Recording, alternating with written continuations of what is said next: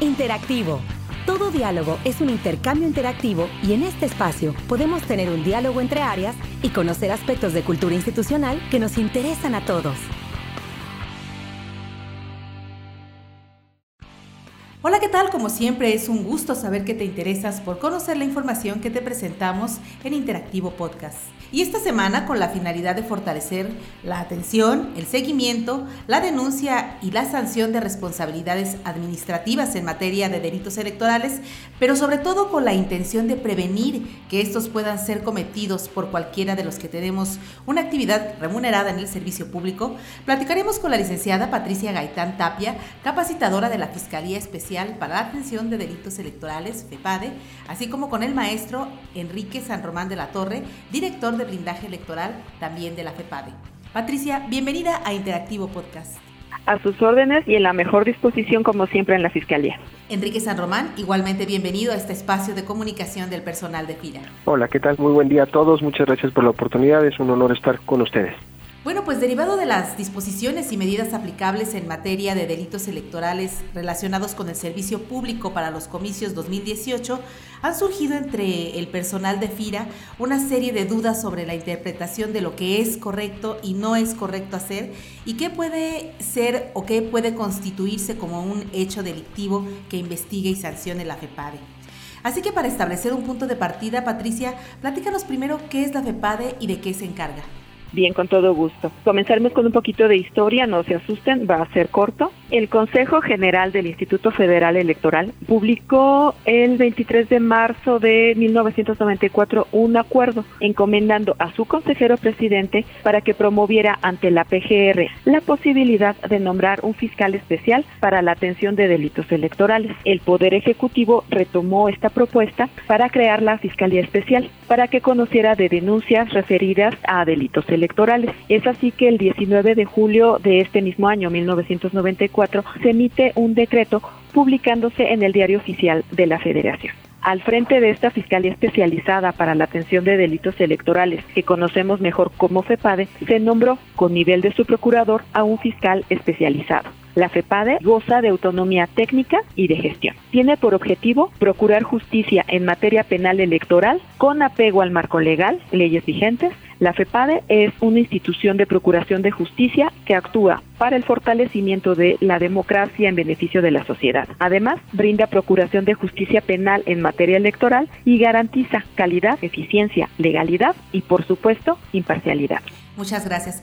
Maestro, como en muchas otras instituciones, me imagino, suele haber una preocupación constante de quienes están al frente de la promoción, de la difusión y de la operación de los programas públicos y surgen muchas inquietudes sobre lo que está permitido y lo que no está permitido hacer. De manera que la idea es que nos apoye a despejar algunas dudas que tiene el personal de la institución y una de las principales cuestiones es saber si durante el proceso y la jornada electoral se pueden hacer visitas, se pueden dar pláticas, eh, se puede asistir a eventos de las empresas y organizaciones de productores con las que trabaja FIRA. Muy bien, mira, esta pregunta es muy interesante y, empecemos por contextualizar cuál es el sentido de las prohibiciones en materia electoral. Digamos primero que nuestra ley marco, que es la Ley General de Instituciones y Procedimientos Electorales, no señala ninguna prohibición para suspender las actividades institucionales durante alguna etapa del proceso electoral.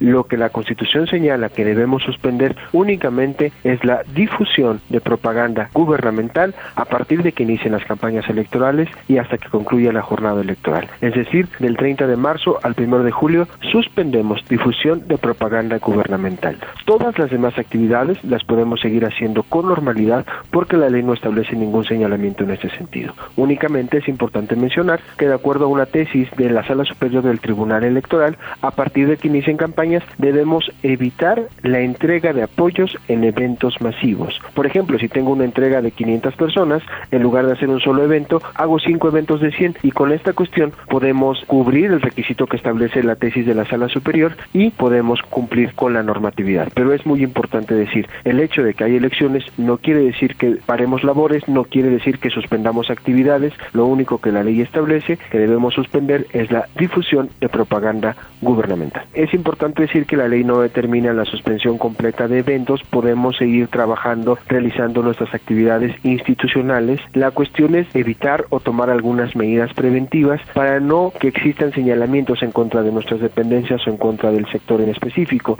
Es decir, que al momento de iniciar algún evento, pues digamos muy claramente que esto pertenece al gobierno federal, a tal dependencia y no apoya ningún partido político candidato, establecer algunos protocolos de si en algún momento llega un partido político o llega un candidato a intentar hacer proselitismo dentro del evento, pues bueno, nosotros tenemos que tomar el control de la situación, ponernos al frente y decir, este evento pertenece a FIRA, no apoya a ningún partido político ni a candidato alguno, por lo tanto, una de dos, o se van ellos o nos vamos nosotros. En caso de que ellos no se vayan, tenemos pues todos los elementos justificativos pues para posponer el evento en este sentido. Cabe señalar que también es recomendable que si llega a suceder esta situación, pues bueno, levantemos un acta en donde dos testigos nos firmen, si podemos tomar algunas fotografías señalando qué es lo que sucedió y cuáles fueron las medidas tomadas en este caso. En el momento en que tú te des cuenta que hay un candidato, que hay un partido político involucrado, tú puedes declinar la participación en ese momento porque pues efectivamente dentro de las labores de la institución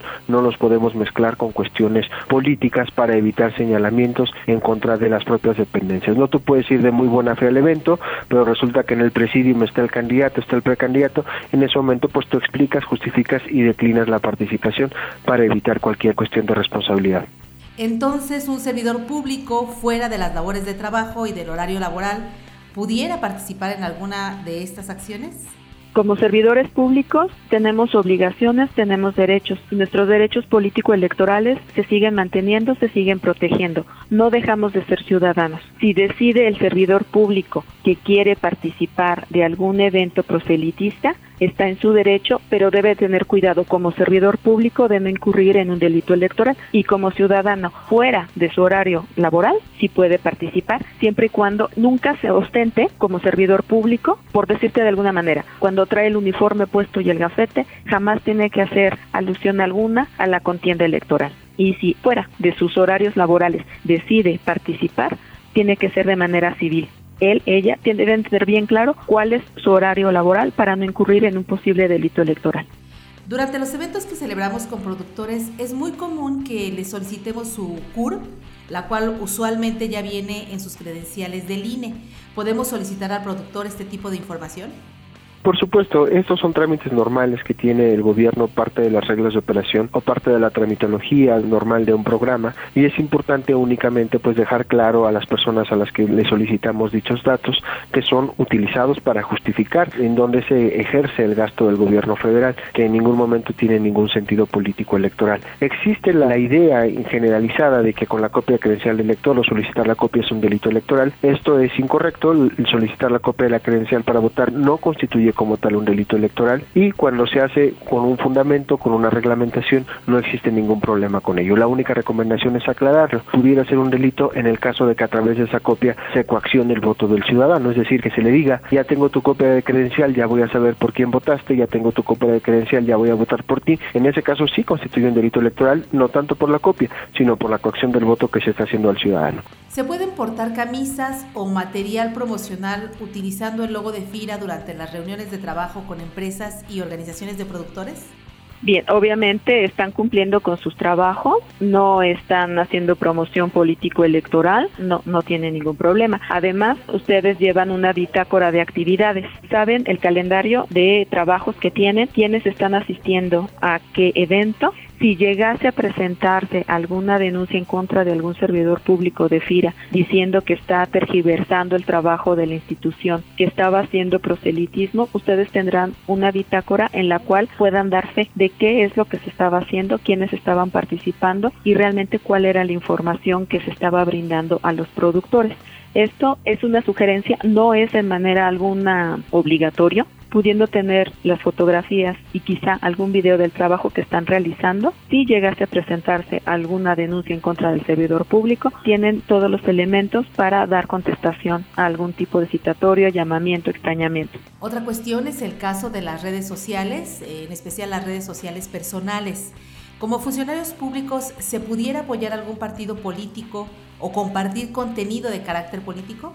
Son medios de comunicación, es importante tenerlo en cuenta, esta pregunta es muy interesante. Los medios de comunicación social los dividimos en dos, digamos, los medios de comunicación institucionales que deben cumplir con la normatividad que te estoy mencionando, suspendemos difusión de propaganda a partir del inicio de campaña y hasta que concluya la jornada, 30 de marzo al 1 de julio. Y los medios, digamos, personales, las redes sociales personales también distinguimos dos cuestiones. Si yo utilizo la computadora institucional, el internet institucional, aunque sea mi cuenta personal, y dentro de ella, en horario laboral, estoy haciendo proselitismo apoyando un partido político algún candidato, puede constituir un delito electoral porque estoy desviando recursos públicos al final de cuentas. Pero si yo utilizo a través de mi teléfono, empiezo a enviar eh, mensajes a favor o en contra de un partido político durante mi horario laboral, quizá no estoy desviando recursos y no constituye un delito electoral, pero sí puede constituir una infracción administrativa, que la Secretaría de Función Pública me puede llamar a cuentas y decir, bueno, se te está pagando para que prestes un servicio público y resulta que durante todo el día estuviste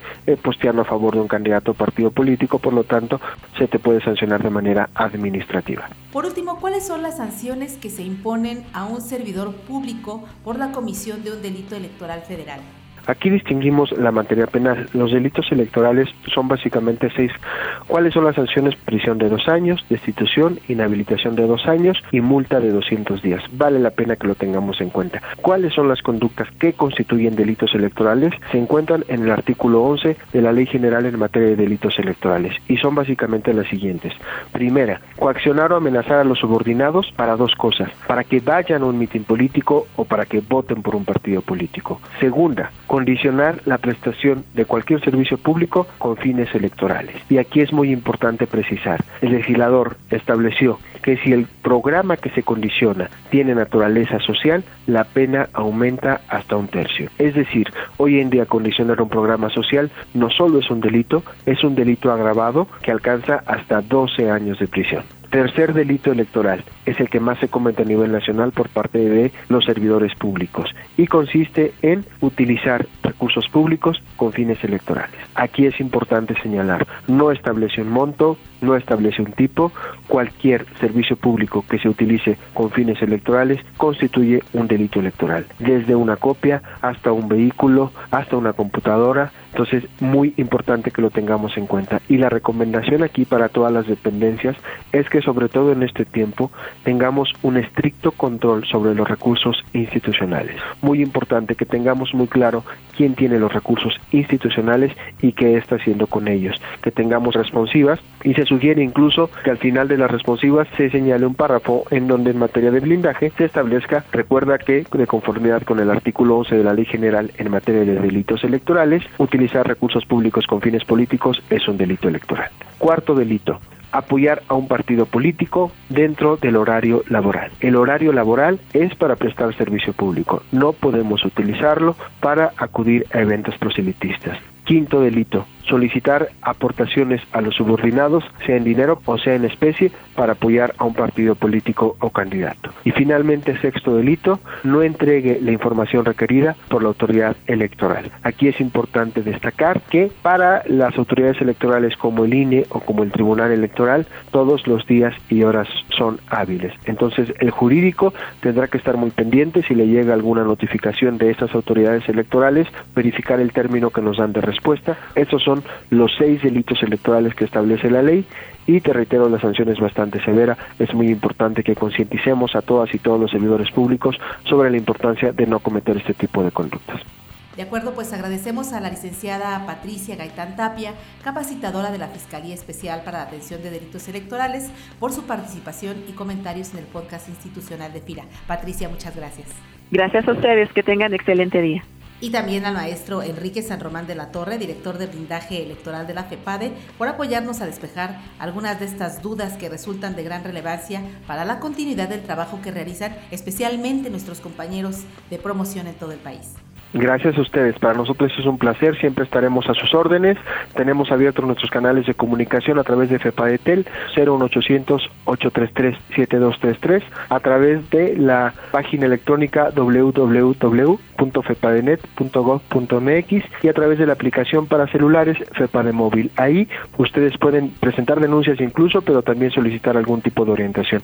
Para nosotros ha sido un placer, estamos a la orden de FIRA. Muchas gracias por tomarnos en cuenta para estas cápsulas y quedamos pendientes de cualquier otro requerimiento.